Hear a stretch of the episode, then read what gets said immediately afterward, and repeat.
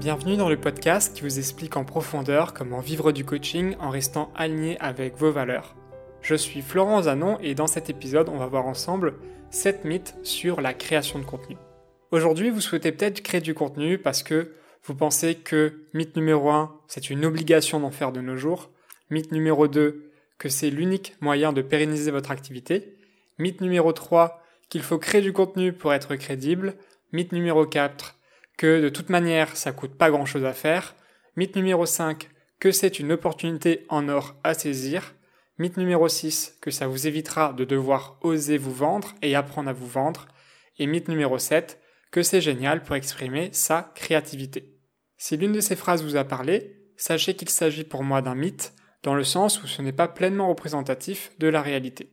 J'aimerais donc dans ce podcast vous partager ma vision des choses, après en avoir créé pendant plus de 3 ans, pour démystifier ce que c'est et ce que ça implique la création de contenu, avec comme objectif qu'à la fin de ce podcast, vous ayez une vision plus réaliste pour prendre des meilleures décisions afin de développer votre activité. Si jamais vous souhaitez en créer, vous saurez ce que ça implique vraiment et que si vous le faites, que ça soit pour des bonnes raisons. Et si jamais vous ne souhaitez pas en créer, ça peut renforcer cette idée que c'est ok de vous en passer et que ce n'est tout simplement pas fait pour vous. Le premier mythe, c'est je dois créer du contenu, comme si c'était obligatoire de nos jours de créer du contenu pour trouver des clients.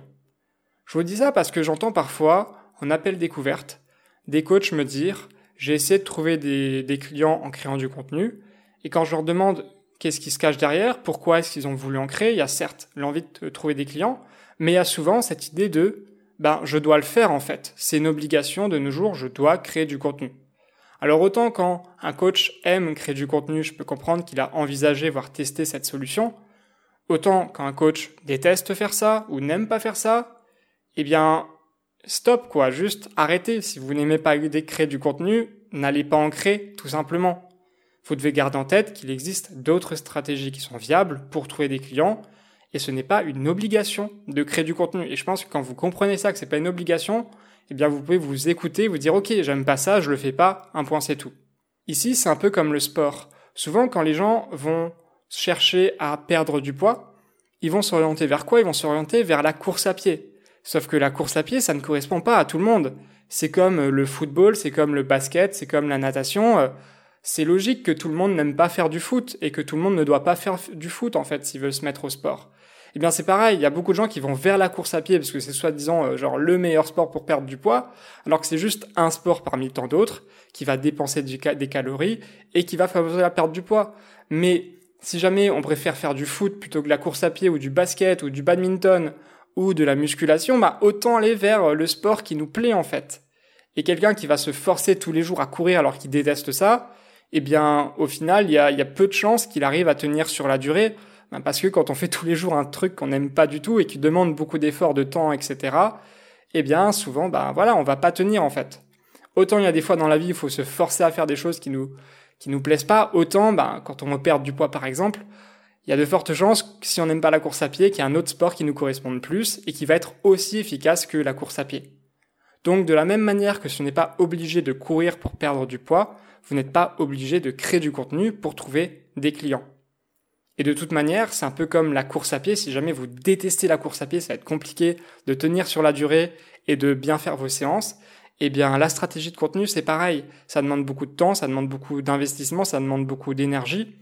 Et si vous n'aimez pas ça, ça va être difficile de créer du contenu de qualité et de tenir sur la durée, qui sont ben, deux choses importantes pour qu'une stratégie de contenu marche.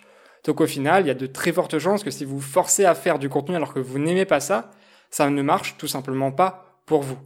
Autant il y a certaines stratégies où si vous n'êtes pas super fan de ça, que vous n'aimez pas super ça, ça peut passer. Autant pour moi, pour avoir créé beaucoup de contenu, si jamais on n'aime pas du créer du contenu, je vois vraiment, vraiment difficilement bah, comment ça peut marcher. Le mythe numéro 2, c'est je dois créer du contenu pour pérenniser mon activité. Donc avant, on a parlé de stratégie court terme, trouver des clients court terme. Là, on a plus parlé de cette stratégie pour développer et pérenniser son activité à long terme. Alors en soi, c'est vrai que créer du contenu, c'est un bon moyen pour trouver des clients en continu par la suite. Parce que plus on a une audience, plus elle va grossir, et on va hein, d'une certaine façon un petit peu euh, avoir des clients sans trop s'investir en fait, et, notre contenu va nous rapporter euh, en semi-automatique, si on peut dire ça comme ça, des clients vers nous. Alors ça c'est vrai. Par contre, ce qui est faux, c'est de croire que c'est la seule manière de pérenniser son activité. En soi, une fois qu'on vide son activité et qu'on a compris le problème qu'on résolvait précisément, qui est notre cible idéale et comment lui parler pour avoir son attention et lui vendre des choses, eh bien, il y a plein, plein, plein d'autres manières de développer son activité et de la pérenniser. Par exemple, si vous avez trouvé vos premiers clients sur LinkedIn ou Facebook en envoyant des messages pour derrière obtenir un appel et vendre en quelques appels votre coaching, eh bien, vous pouvez très bien continuer à faire cette stratégie. Moi, par exemple, sur LinkedIn, je peux trouver tous les ans des nouveaux coachs à contacter parce que tous les ans, il y a des nouveaux coachs qui se lancent et qui vont finir sur LinkedIn et que je vais pouvoir repérer sur LinkedIn. Donc tous les ans, j'aurai un nouveau flux de clients potentiels à contacter. Mais cette réflexion, elle marche peu importe le créneau en fait. Un coach en reconversion par exemple, tous les ans, il y a des milliers de salariés qui vont se dire mince, je suis pas à ma place dans mon travail, j'ai envie de changer de voie. Et paf, des nouveaux clients qui apparaissent un petit peu comme par magie. C'est pareil pour la perte de poids. Tous les ans, il y a des milliers d'hommes et de femmes qui souhaitent perdre du poids et ainsi de suite. Donc peu importe votre créneau, votre stock de clients va se renouveler et donc ben, vous pourrez en continu trouver des clients sur LinkedIn ou sur Facebook. Vous n'allez jamais, entre guillemets, arriver à court de stock. Et si jamais vous souhaitez automatiser cette génération de clients, eh bien, une fois que vous êtes suffisamment rentable, vous pouvez déléguer cette tâche à quelqu'un d'autre, parce qu'en soi, c'est pas très dur de déléguer une tâche. Vous avez demandé à une personne d'envoyer quelques messages pour vous et que vous allez prendre le relais une fois que vous avez obtenu un appel avec votre cible.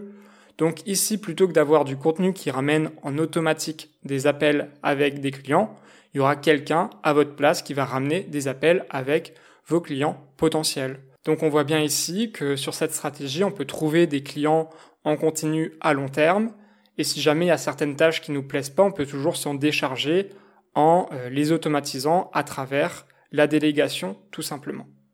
Une autre stratégie possible consiste à faire de la publicité qui va ramener vers un contenu gratuit qui lui-même va ramener vers un appel de vente où vous allez chercher à vendre votre coaching. Donc vous allez avoir la publicité qui ramène vers un contenu gratuit, qui apporte beaucoup de valeur aux gens, et dans ce contenu-là, vous allez inciter les gens à prendre un appel avec vous. Et une partie des gens euh, qui ont consommé votre contenu vont être intéressés par aller plus loin avec vous. Et donc là, une fois que vous avez optimisé votre contenu gratuit et que euh, vous pouvez aussi ben, déléguer toute la partie de la publicité, eh bien, vous n'avez plus grand chose à faire et vous allez pouvoir comme ça pérenniser votre activité en ayant un système qui vous ramène des clients en automatique. Donc là, il y a un peu de création de contenu, mais c'est pas une création de contenu régulière. Vous faites un contenu une fois, une fois qu'il est bon, bah vous y touchez plus. En tout cas, pendant pas mal de temps, vous n'avez plus besoin d'y toucher. De la même manière, plutôt qu'à avoir un contenu gratuit en ligne, vous pouvez aussi rediriger de la publicité vers un événement physique. Par exemple, vous allez faire un atelier, un coaching de groupe ou un, atelier de, co-développement ou genre de choses. Et dans cet atelier, dans cet événement, je ne sais pas exactement quel mot mettre, eh bien, vous allez apporter encore une fois de la valeur aux gens. Et les gens qui vous ont vu en vrai vont vous dire waouh, c'est bien toute la valeur qu'il m'apporte, j'ai envie d'aller plus loin. Et vous allez comme ça avoir des clients. Et encore une fois, c'est quelque chose qui peut pas mal s'automatiser et quelque chose que vous pouvez faire sur la durée. Dans d'autres cas, ça peut être simplement d'avoir un réseau solide et euh, profiter du bouche-oreille. Ça, ça dépend du positionnement. Hein. Le bouche-oreille, ça dépend c'est pas toujours euh, applicable. Hein. Moi, sur mon ancienne activité des hommes timides, je vous assure que les hommes timides qui faisaient appel à moi, ils n'allaient pas se vanter autour d'eux euh, d'avoir euh, réussi à, à surmonter leur peur parce que c'est un sujet un petit peu tabou, etc. Mais il y a des créneaux où les gens seront très contents d'en parler autour d'eux. Par exemple, ben, dans le coaching, dans la reconversion, si vous connaissez un, un, un, quelqu'un autour de vous qui s'est reconverti, vous voyez que ça ça lui a fait trop du bien, vous allez demander mais comment t'as fait, etc. Donc voilà, un salarié qui se reconvertit peut avoir euh, ses anciens salariés ou ses salariés autour d'eux, autour de lui, qui vont lui demander comment il a fait, et ça peut profiter d'un bon bouche-oreille. Bref, il y a des activités où votre réseau et votre bouche-oreille peuvent aussi vous permettre de pérenniser votre activité pour encore une fois avoir ce côté-là des clients en continu et à long terme. Il existe encore d'autres stratégies, je vais pas tous les faire. Gardez en tête simplement qu'une fois que vous avez une activité rentable, il y a plein d'autres manières de développer votre activité sans avoir à créer du contenu régulièrement. Le mythe numéro 3, c'est je dois créer du contenu pour être crédible. Et celui-là, il est particulièrement intéressant. Aujourd'hui, vous pensez peut-être qu'un inconnu ne prendra pas votre coaching avec vous parce que euh, vous n'êtes pas assez crédible ou il n'en sait pas assez sur vous. Et vous voyez justement la création de contenu comme un moyen d'accroître votre crédibilité et gagner progressivement la confiance de l'autre. Alors en soi, c'est vrai que quelqu'un qui suit notre contenu depuis trois mois aura plus de chance, plus de facilité à prendre un coaching avec nous, mais ce n'est pas un facteur limitant pour autant. Donc encore une fois, ce n'est pas cette obligation pour être crédible. Vous n'êtes pas obligé de créer du contenu pour être crédible parce qu'un pur inconnu peut sans problème payer un coaching à 1000 euros minimum alors qu'il vous connaissait, alors qu'il ne vous connaissait pas plus tôt il y a une semaine. Moi, à la base, comme j'ai commencé dans ma première activité sur une stratégie de contenu, j'ai beaucoup été éduqué par les formateurs qui expliquaient de comment ben, créer du contenu, qu'il fallait justement apporter un maximum de valeur avant de réussir à vendre quelque chose. J'ai vraiment entendu pendant longtemps ce genre de discours et j'avais cette croyance justement qu'il fallait absolument que je donne beaucoup aux gens dans mon contenu pour qu'ils souhaitent après prendre un coaching avec moi. Et avec du recul, je me suis rendu compte que dans mon ancienne activité, j'avais deux types de clients, pour simplifier en gros. J'avais les fans qui me suivaient depuis longtemps et qui puis un jour ou un autre, pour une raison X ou Y, décidaient de prendre un coaching et du coup c'était évident, comme ils me suivaient depuis longtemps, que ça allait être avec moi. Et donc là, il n'y avait pas grand chose à faire pour leur vendre quelque chose. Mais j'avais aussi des gens qui me découvraient, qui avaient un besoin de coaching sur le moment et qui avaient tapé une recherche sur YouTube, qui était tombé sur moi, et qui allaient rapidement vouloir un coaching. Et ça, c'est par exemple arrivé avec mon premier client. Il avait un besoin de coaching, il est tombé sur une de mes vidéos, il a vu juste une de mes vidéos et puis il m'a contacté pour un coaching avec moi, pour en tout cas savoir comment est-ce que je pourrais potentiellement l'accompagner, suite à uniquement une vidéo.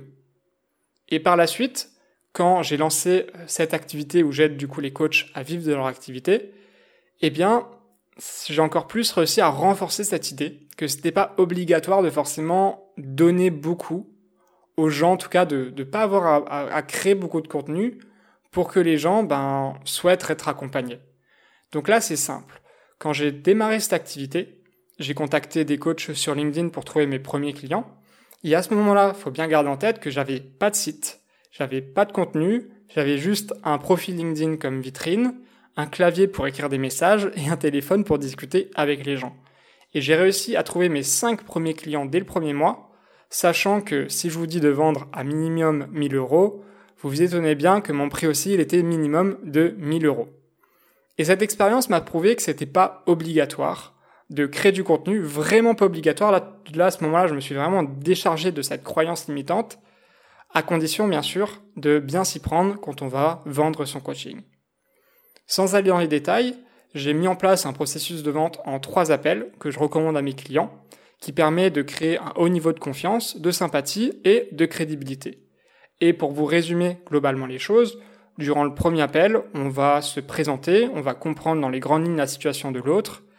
Bref, on va faire connaissance et si on sent après cette prise de connaissance que la personne est une cible intéressante dans le sens où on peut l'accompagner et qu'il a envie de changer, eh bien, on va lui proposer un entretien préliminaire.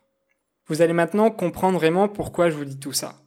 Jeudi dernier, j'étais en séance avec une coach qui me disait qu'elle avait peur de ne pas être assez crédible juste en contactant les gens par message pour qu'ils acceptent d'aller plus loin avec elle. Et elle me demandait, bon, Florent, j'ai jamais créé de contenu, mais est-ce que tu penses pas qu'il faudrait que je crée un contenu pour donner envie aux gens d'avoir un premier appel avec moi? Alors en soi, pourquoi pas? Ça peut aider. Mais encore une fois, ce n'est pas une obligation. Et en creusant un peu, je me suis rendu compte de son véritable problème. En fait, elle, elle voulait, dès le premier contact, être suffisamment crédible pour que la personne accepte de prendre un coaching avec elle. En tout cas, dans sa tête, c'était sa projection.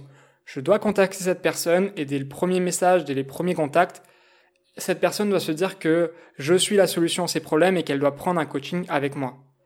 Donc elle se mettait une pression de dingue et elle voulait avoir un, niveau de connexion et de crédibilité ultra haut en l'espace de quelques messages seulement. Donc forcément, il faut du renfort et du coup dans, ce genre de, de, réflexion, on se dit qu'il faut qu'on apporte un maximum de valeur gratuitement, donner plein de contenu gratuit pour que la personne soit déjà convaincue avant de nous avoir parlé. Mais dans la réalité, qu'est-ce qu'elle doit faire quand elle contacte les gens par message? Eh bien, dans ma manière de fonctionner, quand elle contacte les gens par message, comme je l'ai dit juste avant, elle doit juste obtenir un premier appel de 15 minutes pour faire connaissance. Et donc quand on revient à cette réalité, que elle doit juste parler par message et être suffisamment crédible pour avoir un appel de 15 minutes avec sa cible, eh bien il n'y a pas besoin d'être perçu comme euh, la meilleure coach du monde pour avoir un appel juste pour faire connaissance, ok? Il n'y a pas besoin de grand chose. Donc là, ce que vous devez garder en tête, et ça, c'est en, tout cas, c'est un truc que j'ai souvent observé chez les coachs, c'est d'arrêter de vouloir être plus crédible que ce que vous avez besoin de l'être au moment de la prise de contact. Quand vous contactez quelqu'un, si vous faites mon process, vous avez juste besoin d'être suffisamment crédible pour avoir un appel de 15 minutes. Et pendant cet appel de 15 minutes, il va se passer plein de choses qui va augmenter l'intérêt de la personne et augmenter votre crédibilité, qui va faire qu'elle sera OK pour faire un entretien préliminaire avec vous, et une fois qu'elle aura fait cet entretien préliminaire avec vous, qu'elle aura mis au point tout ce qu'elle veut faire, etc., ses problèmes, où est-ce qu'elle veut aller, etc., eh bien, il y aura encore plus d'intérêt qui va se créer pour qu'elle accepte que vous lui présentez votre offre. Et quand vous allez lui présenter votre offre et que ce soit bien présenté, eh il y aura encore plus d'intérêt, plus de crédibilité, etc., etc., qui va se créer et qui va faire en sorte qu'en fait, elle va être OK pour prendre un coaching avec vous à minimum 1000 euros alors qu'elle vous connaissait pas il y a une semaine. Donc, votre niveau d'intérêt que vous devez créer, il peut aussi se créer pendant le processus de vente et vous ne devez pas arriver euh, au niveau que vous devez être à la fin de votre processus de vente dès le début. Donc vous n'avez pas à vous mettre une pression de dingue pour être crédible dès le premier contact. Pour vous faire une petite analogie ici, c'est un peu comme si un homme me disait Florent, j'ai envie d'aborder une femme et j'ai envie qu'elle me perçoive comme l'homme de sa vie dès le premier contact. pour être sûr que ça va marcher avec elle, pour être sûr qu'elle veut que je sois dans sa vie. Mais non, ça marche pas comme ça. Un homme, quand il aborde une femme, il doit juste être euh, créer suffisamment d'intérêt pour que la femme accepte de discuter avec lui, puis suffisamment d'intérêt pour qu'elle accepte de, donner son numéro, puis suffisamment d'intérêt pour qu'elle accepte de répondre à son premier SMS, puis qu'il garde suffisamment d'intérêt par SMS pour qu'elle accepte un premier encart, puis au, premier encart crée suffisamment d'intérêt pour avoir un premier baiser, et ainsi de suite. Et après plusieurs années, s'il la demande en mariage, là, bah, il y aura assez d'expérience, assez de bagage pour que euh, potentiellement cette femme le voit comme l'homme de sa vie et du coup si cette femme le perçoit comme l'homme de sa vie, eh bien elle acceptera sa demande en mariage, d'accord? Mais l'homme ne doit pas être perçu comme l'homme de sa vie dès le premier contact. Quand il va aborder une femme, il la demande pas en mariage, il demande juste à faire connaissance. Et vous c'est pareil, quand vous abordez euh, votre cible, vous êtes juste là pour faire connaissance et puis c'est tout. Et si vous me dites oui mais euh, en vrai j'essaie quand même de chercher à lui vendre quelque chose, non, non, non, je suis désolé. Certes, dans l'idée, vous aimeriez bien peut-être qu'il y a peut-être quelque chose à vendre derrière, mais dès la première prise de contact, vous n'en savez absolument pas assez sur la personne pour vous projeter jusqu'au moment de la vente. Donc vous êtes vraiment dans une démarche où vous cherchez à faire connaissance, et si vous vous projetez plus loin du tiens, je vais faire connaissance et puis lui vendre des choses, etc., vous êtes en train de griller des étapes et vous vous projetez trop, et c'est ça aussi qui vous limite, parce que vous vous projetez trop et vous n'avez pas une intention qui est assez calibrée avec la réalité. Donc si vous avez peur d'être crédible, si vous dites que vous devez absolument créer du contenu pour être crédible, non. Revenez à la réalité. Quand vous prenez contact avec votre cible, l'objectif c'est juste de faire connaissance et pour faire connaissance, il n'y a pas besoin d'être perçu comme un coach incroyable pour qu'une personne accepte de discuter 15 minutes avec vous. Sachant qu'en plus, à côté des messages, vous pouvez aussi avoir un profil, s'il est bien construit, qui va résonner avec la personne. Et pour vous dire à quel point ce n'est pas difficile d'obtenir un premier appel, moi ça m'arrive parfois, mais ça arrive aussi à certains de mes clients. Ils contactent une personne, au bout du premier message, il leur dit juste bonjour, etc. Et eh ben, les personnes vont sur son, leur profil, ils regardent leur profil, ils lisent leur profil et ils demandent directement à avoir un appel avec la personne parce que le profil a résonné avec eux. Et en fait, c'est assez simple de comprendre pourquoi une personne peut accepter un premier appel rapidement parce que s'il a un problème et qu'il voit que en fait vous pouvez potentiellement résoudre ce problème et que ce problème est important pour lui, ben il se dit bon bah ça me coûte rien de l'appeler, je vais voir ce que ça donne et puis voilà. Bref, tout ça pour vous dire que vous avez vraiment pas besoin de contenu pour être suffisamment crédible pour choper un premier appel avec votre cible. En disant tout ça à ma cliente, elle avait une autre objection. Et cette objection, c'était, elle avait peur de ne pas avoir l'attention de sa cible. Parce qu'elle m'a dit que moi, quand je l'ai contactée, eh bien, je lui ai proposé un contenu gratuit. Je lui ai proposé une formation gratuite sur 7 jours et c'est suite à cette formation qu'elle a voulu prendre euh, un appel avec moi. Et sans ce contenu gratuit, elle m'a dit en toute honnêteté bah, qu'elle m'aurait envoyé balader. Parce qu'il y a des dizaines et des dizaines de personnes qui la contactent sur LinkedIn et donc j'aurais été juste euh, un accompagnateur parmi tant d'autres. Alors en soi, c'est vrai qu'un contenu gratuit peut aider. Mais encore une fois, ce n'est pas une obligation et euh, quand elle m'a pris cet exemple, je lui ai quand même dit que moi, pendant 4 mois, j'avais trouvé des clients sans aucun contenu gratuit. Donc que même dans un secteur très concurrentiel comme le mien, où les coachs sont sursollicités, il y a toujours moyen de se distinguer euh, sans donner un contenu gratuit. Mais dans tous les cas, ici, c'est pas, je vais pas vous expliquer comment faire dans, ce genre de cas, parce que vous serez pas dans ce cas-là. Vous, quand vous contactez votre cible, elle n'est pas sursollicitée. D'accord? Que ce soit sur LinkedIn ou sur Facebook. Il y a personne qui lui écrit, il y a aucun coach qui lui écrit. D'accord Donc vous devez garder ça en tête, vous serez le seul coach à la contacter. Donc déjà, le côté je dois avoir de l'attention, c'est un combat d'attention par rapport à plein de concurrents différents, non. Vous êtes seul avec votre cible à lui parler. Et il n'y a personne d'autre, aucun autre coach qui va lui parler, d'accord? Parce que aucun coach ou presque aucun coach ne vont vers ce genre de stratégie. Alors là, comment est-ce que ça se fait que la personne va vous donner son attention? Eh bien, comme je l'ai dit juste avant, ça peut être parce que vous avez un bon profil, par exemple, ça peut être aussi avec des messages pertinents, mais vous devez aussi simplement garder en tête que en envoyant des messages, ce que vous allez transmettre, c'est ce sentiment. Vous allez transmettre le sentiment de tu m'intéresses, ton problème compte pour moi, dis-moi ce qui va pas. Et simplement de montrer à l'autre qu'on le considère et que son problème qui vit aujourd'hui et qu'il tracasse tous les jours, il est important pour nous et qu'on a envie d'en savoir plus, bah ça lui suffit en fait. Simplement le fait d'être considéré, sachant qu'il y a certains problèmes, parfois on peut pas en parler autour de nous, etc. Ben, ça va lui donner une bulle d'oxygène dans le sens à dire, ouais, c'est bien, il y a, quelqu'un qui s'intéresse à moi, ben, ok, je vais accepter de discuter avec lui, en fait. Encore une fois, vous demandez un appel de 15 minutes, vous demandez pas la lune. Donc, dans ce genre de, si vous faites ce process-là, d'un appel de 15 minutes au début pour faire connaissance, vous avez vraiment pas besoin de beaucoup d'attention, de toute façon, pour que la personne accepte votre appel. En lui disant tout ça, ma cliente avait encore une dernière objection.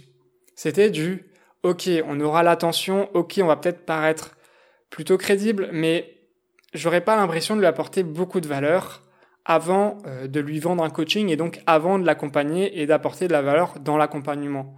Donc comment est-ce que cette personne va accepter que je l'accompagne si je lui montre pas, si je lui apporte pas vraiment de la valeur avant de démarrer le coaching? Et là, en tant que coach, vous oubliez souvent un truc c'est que durant l'étape de l'entretien préliminaire, que je recommande du coup à faire dans mon processus de vente, mais que en général les coachs aussi font euh, de leur côté, eh bien vous apportez énormément, énormément, énormément de valeur parce que vous allez aider l'autre à clarifier son problème et l'aider à clarifier où est-ce qu'il veut aller. Et toute cette prise de recul et cette prise de conscience, souvent, bah, ça apporte de la valeur aux gens. Vous vous rendez pas compte, mais la majorité des gens n'ont jamais pris une heure pour vraiment prendre le temps de réfléchir concrètement à leurs problèmes. C'est quoi exactement leur problème? C'est où exactement euh, où ils veulent aller? Tout en étant en plus dans un entretien préliminaire guidé dans leur réflexion à travers des bonnes questions, etc., une bonne posture et, tout ce que les coachs font qui amène à un bon entretien préliminaire. Donc vous apportez énormément de valeur, même si pour vous, vous allez, vous rendez pas compte, vous dites je pose juste des questions, je, j'ai besoin de savoir ça tout ça. Non, Franchement, je vous assure qu'un bon entretien préliminaire, ça apporte un max de valeur aux gens. Donc la valeur apportée, elle est présente, d'accord? Et là, j'ai même envie de vous dire que ça apporte beaucoup plus de valeur que de la création de contenu. Parce que le contenu, d'une part, il est souvent généralisé, même si vous allez faire du contenu spécifique, ça reste un discours généralisé pour qu'il parle bah, à tous les gens que vous allez contacter ou tous les gens qui vont voir votre contenu bah, il faut que ça leur parle. Donc forcément, vous allez faire des raccourcis, vous allez faire des simplifications dans votre contenu pour que ça parle à tout le monde. Donc ça reste moins spécifique qu'un entretien individuel. Et de plus, ici, il y a une forme de, biais psychologique. Euh, moins quelque chose est rare, moins on accorde de la valeur. Ou du moins, plus quelque chose est rare, et plus on lui accorde de la valeur. Et quand on consomme du contenu gratuit, que ça soit euh, après avoir donné son email pour suivre une formation gratuite par email, mais ça peut être aussi euh, une simple vidéo sur YouTube, etc., eh bien, on sait qu'on n'est pas le seul à profiter de ce contenu. Et c'est bête, mais comme on se dit que c'est pas rare, en tout cas que c'est pas aussi rare qu'un entretien individuel, qu'il y a plein de gens qui vont en profiter, on va moins considérer euh, la valeur que ça nous apporte. Donc on va moins, ouais, on va juste moins considérer en fait le contenu qu'on a devant nous. Et donc on va moins réceptionner aussi la valeur de ce contenu. Alors que dans un entretien préliminaire, eh bien on sent, l'autre sent clairement qu'on prend du temps pour lui. On est littéralement en train de prendre une heure ou 45 minutes en face à face avec lui ou au téléphone pour faire le point sur sa situation. Donc il sent vraiment qu'on s'investit pour lui. Et comme on est dans du direct, comme bah, on va réagir en fonction de, ce qu'il nous dit, poser différentes questions, l'amener à d'autres réflexions, etc., on s'adapte extrêmement, extrêmement en fait à son cas et à sa situation. Bref, c'est de l'accompagnement individuel, quoi. Donc tout ça augmente aussi énormément la valeur qu'on apporte à l'autre.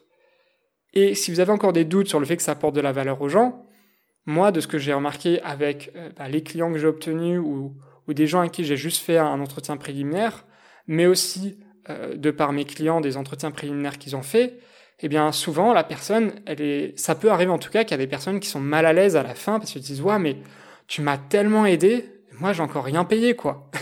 et, les gens se disent ça. Et il y a vraiment cette sensation qu'on leur apporte beaucoup et qu'ils n'ont pas donné grand chose en, en face. Et ils sont pas à l'aise parce qu'ils ont tellement reçu sans avoir encore rien payé. C'est bien la preuve qu'ils reçoivent beaucoup de valeur suite à un entretien préliminaire. Après, en vous disant tout ça, vous devez bien sûr réaliser correctement un entretien préliminaire pour apporter beaucoup de valeur, sachant que moi, en accompagnement, je donne des techniques supplémentaires pour amener encore plus de valeur que ce que la majorité des coachs font au sein d'un simple entretien préliminaire. Le mythe numéro 4, c'est de se dire que c'est facile de créer du contenu et que comme c'est facile du coup, eh bien on peut y passer du temps sans avoir besoin de s'investir beaucoup. Et ici, vous devez comprendre que c'est qu'une impression que ça soit facile. Même si les barrières à l'entrée sont faibles, qu'aujourd'hui créer un blog c'est beaucoup plus rapide qu'il y a 10 ans grâce à WordPress, que sur LinkedIn on peut commencer à poster des articles sans même avoir besoin de site, ou que sur YouTube on peut commencer à se filmer euh, juste avec son smartphone et que ça fera une vidéo avec une, une qualité euh, sonore et une qualité visuelle correcte, eh bien, même si ça paraît très accessible, la création de contenu, ça vous demandera beaucoup plus d'investissement que ce que vous pensez. La première chose à garder en tête, c'est que créer du contenu, ça demande beaucoup de temps. Et là, souvent, les gens ont une vision biaisée de la réalité. Quand vous regardez une vidéo sur YouTube de 10 minutes, ça n'a pas pris une heure à faire. Souvent, il y a un script derrière. C'est pas du tout euh, improvisé, même si ça paraît naturel, c'est travaillé pour que ça paraisse naturel, mais ce n'est pas naturel pour autant, et que derrière justement tout ce script qui a pris des tonnes d'heures à écrire, eh bien, il y a aussi parfois 50 prises durant le tournage pour que la vidéo rende parfaitement bien et que vous voyez pas du tout tout ça à cause de la magie du montage. De même pour ce podcast, vous avez peut-être l'impression que c'est clair et structuré naturellement, et j'espère que vous avez cette impression, mais vous voyez pas forcément que derrière j'ai passé des heures et des heures à créer et à structurer mon plan pour qu'il soit euh, produit de la manière la plus fluide possible, que mes idées s'enchaînent naturellement et que ben voilà, ça soit fluide dans votre tête en fait. Et vous voyez pas non plus que j'ai essayé de faire une ou deux fois euh, sans me sans sans m'enregistrer ce plan pour voir si tout se passait bien et que du coup sur le coup j'ai peut-être corrigé des choses, ce qui m'a pris encore plus de temps, etc., etc. Bref, créer du contenu, ça prend du temps. Et si vous me dites oui, mais euh, moi je peux créer une vidéo ou un article en 30 minutes top chrono, mais il y a de fortes chances que votre contenu, sauf si vous êtes vraiment bon naturellement pour ça, que vous passez pas assez de temps sur la création de votre contenu pour qu'il marche. Parce que le défi, c'est pas de créer du contenu, c'est de créer du bon contenu. Et ça, c'est aussi à prendre en compte. Créer du contenu aujourd'hui, c'est devenu facile techniquement. La vraie difficulté, c'est avoir un contenu qui marche. Et souvent, pour avoir un contenu qui marche, il faut passer du temps pour se distinguer de toutes les autres personnes qui créent du contenu de la même manière que vous, et sur le même secteur que vous. Bref, dites-vous qu'il y a des formations de 50 heures sur le sujet qui expliquent comment créer et faire une stratégie de contenu. Et si ces formations existent, c'est pas pour rien. Et pour en avoir fait pendant longtemps, je vous assure qu'il y a beaucoup plus de travail que ce que vous pensez. Donc si vous me dites que faire une stratégie de contenu, ça coûte pas grand chose, ça coûte pas grand chose si vous voulez mal la faire, mais si vous voulez vraiment que ça marche, ça vous coûtera beaucoup de temps, d'énergie et de réflexion. Donc si vous vous lancez dans cette stratégie, vous pouvez le faire, mais soyez prêt à vraiment vous investir dedans et gardez en tête que tout le temps que vous allez investir dans cette stratégie, ce sera autant de temps en moins, d'énergie, de réflexion, etc. pour faire d'autres actions afin de trouver des clients. Le mythe numéro 5, c'est de se dire que la stratégie de contenu, c'est une opportunité unique. Et vous pouvez tomber sur des statistiques du genre 1% des gens sur LinkedIn créent du contenu.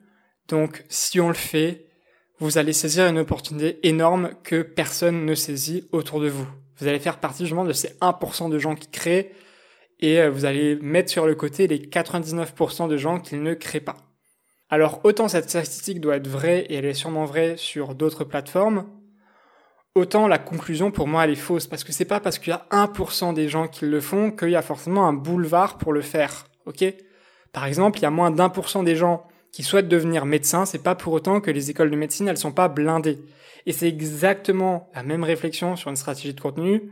Il y a moins d'un pour cent des gens qui vont se lancer sur euh, du contenu sur un positionnement spécifique ça n'empêche pas qu'au sein de ce positionnement spécifique, ça sera le combat pour avoir euh, l'attention des gens. Par exemple, si vous regardez du côté des vidéos de séduction, parce que c'est un, créneau qui est extrêmement concurrentiel, il y a moins d'un pour cent des coachs qui sont des coachs en séduction. C'est pas pour autant que quand on crée du contenu sur la séduction, il y a personne qui en crée. Loin de là, très très très loin de là.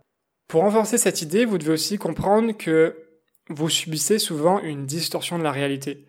Parce que que ça soit sur YouTube, sur LinkedIn ou sur Internet, quand vous cherchez euh, des blogs, vous voyez surtout en fait les gens qui réussissent. Parce que les gens qui réussissent sont ceux qui sont mis en avant.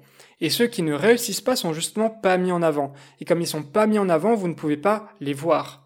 Donc vous voyez vraiment une minorité bruyante qui réussit, mais vous voyez souvent pas la majorité silencieuse qui galère. Et vous devez garder en tête que si vous dites tiens, je vois plein de créateurs de contenu pour qui ça marche, que vous regardez le haut du panier, d'accord? Vous regardez vraiment les gens pour qui ça a super bien marché. Mais vous ne voyez pas derrière les centaines, les milliers de personnes qui galèrent à obtenir quelques vues sur leur contenu.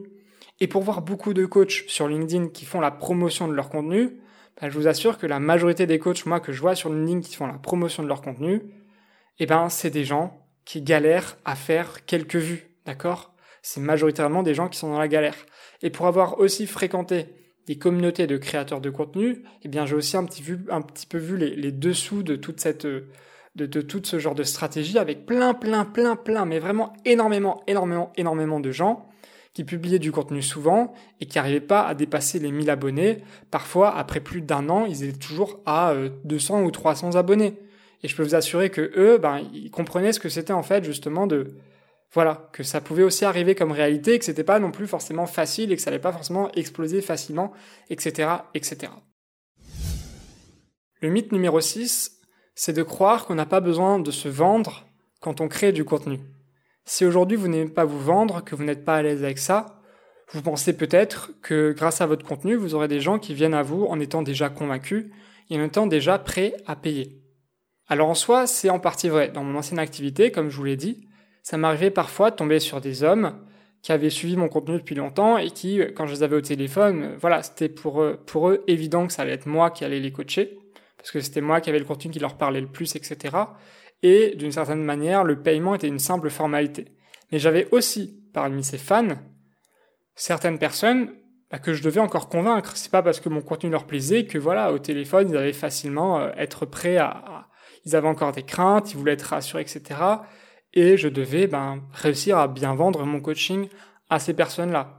Et j'avais aussi, comme je vous l'ai dit, des gens qui n'avaient pas regardé beaucoup de mon contenu, qui avaient un besoin de coaching sur le moment, qui étaient tombés sur moi, qui voulaient en savoir plus, avec qui ben, j'allais du, coup devoir vraiment bien leur vendre les choses pour les convaincre.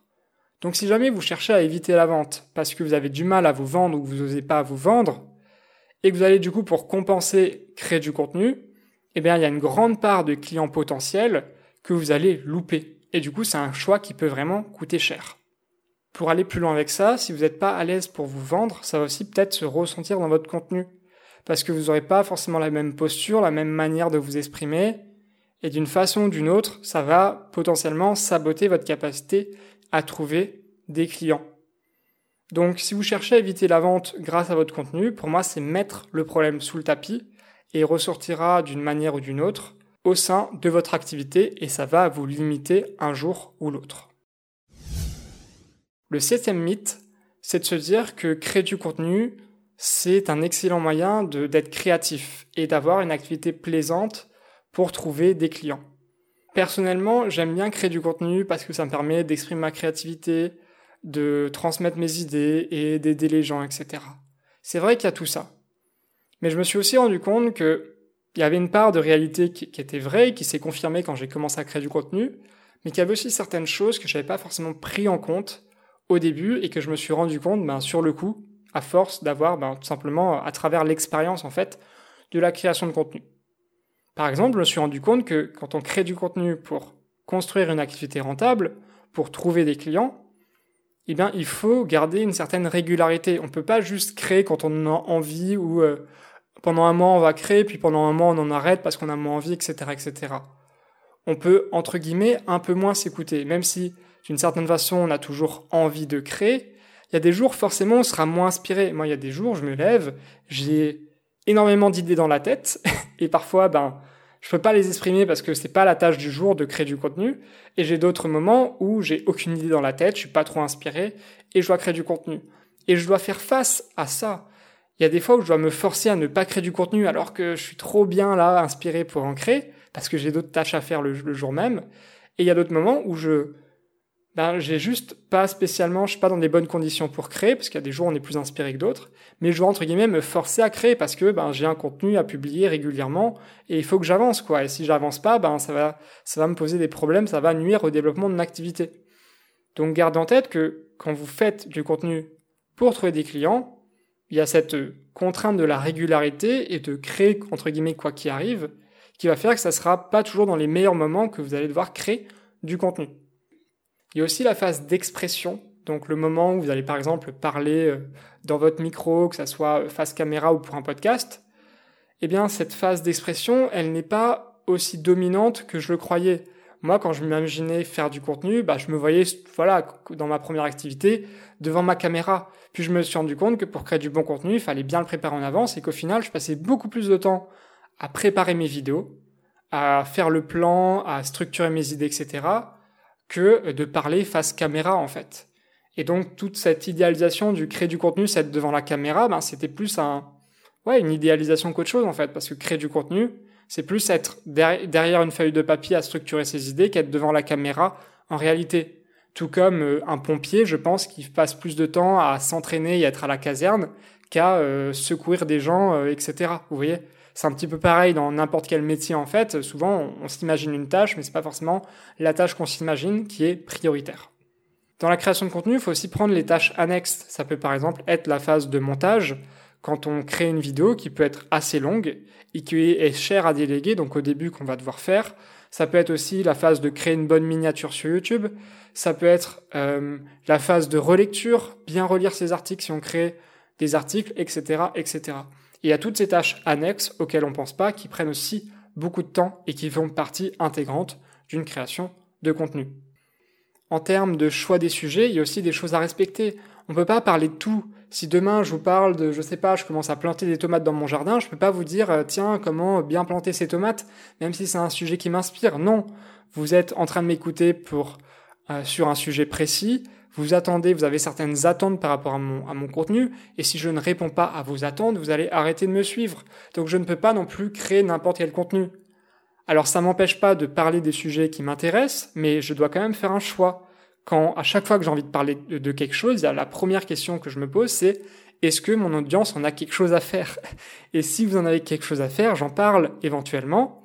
Si c'est un sujet qui est intéressant, qui est dans le top des sujets à parler, mais si c'est un sujet qui m'inspire beaucoup, mais que vous n'avez pas vraiment d'intérêt à écouter, eh ben je le mets à la, je, je, le passe en fait. C'est tout, c'est comme ça parce que ben je suis en train de créer une activité, je, je, développe une activité. Je suis pas là juste uniquement pour parler. Il faut aussi que ça, ça vous concerne, tout simplement. Attention, ça ne veut pas pour autant dire que créer du contenu devient quelque chose de déplaisant. Moi, si j'en crée aujourd'hui, c'est parce que j'aime faire ça. Sinon, j'en ferais pas. Mais vous devez bien comprendre que avant d'en créer, on a souvent une vision idéalisée de ce que c'est sans prendre en compte tout le travail que ça demande et aussi toutes les contraintes qu'on doit s'imposer quand ça fait partie de notre travail. Pour résumer ce podcast, il y a sept leçons que vous devez garder en tête. La première leçon, c'est que vous n'êtes pas obligé de créer du contenu pour trouver des clients. La seconde leçon, c'est que vous pouvez pérenniser votre activité autrement. La troisième leçon, c'est que vous pouvez être crédible sans créer le moindre contenu avec un bon processus de vente. La quatrième leçon, c'est que ça vous demandera beaucoup plus de temps, d'énergie que ce que vous croyez. La cinquième leçon, c'est que ce n'est pas forcément une opportunité unique à saisir absolument. La sixième leçon, c'est que même en créant du contenu, il faudra apprendre et à oser vous vendre. Et la septième leçon, c'est que créer du contenu, c'est un bon moyen d'exprimer sa créativité, mais il faudra faire attention à ne pas idéaliser cette tâche.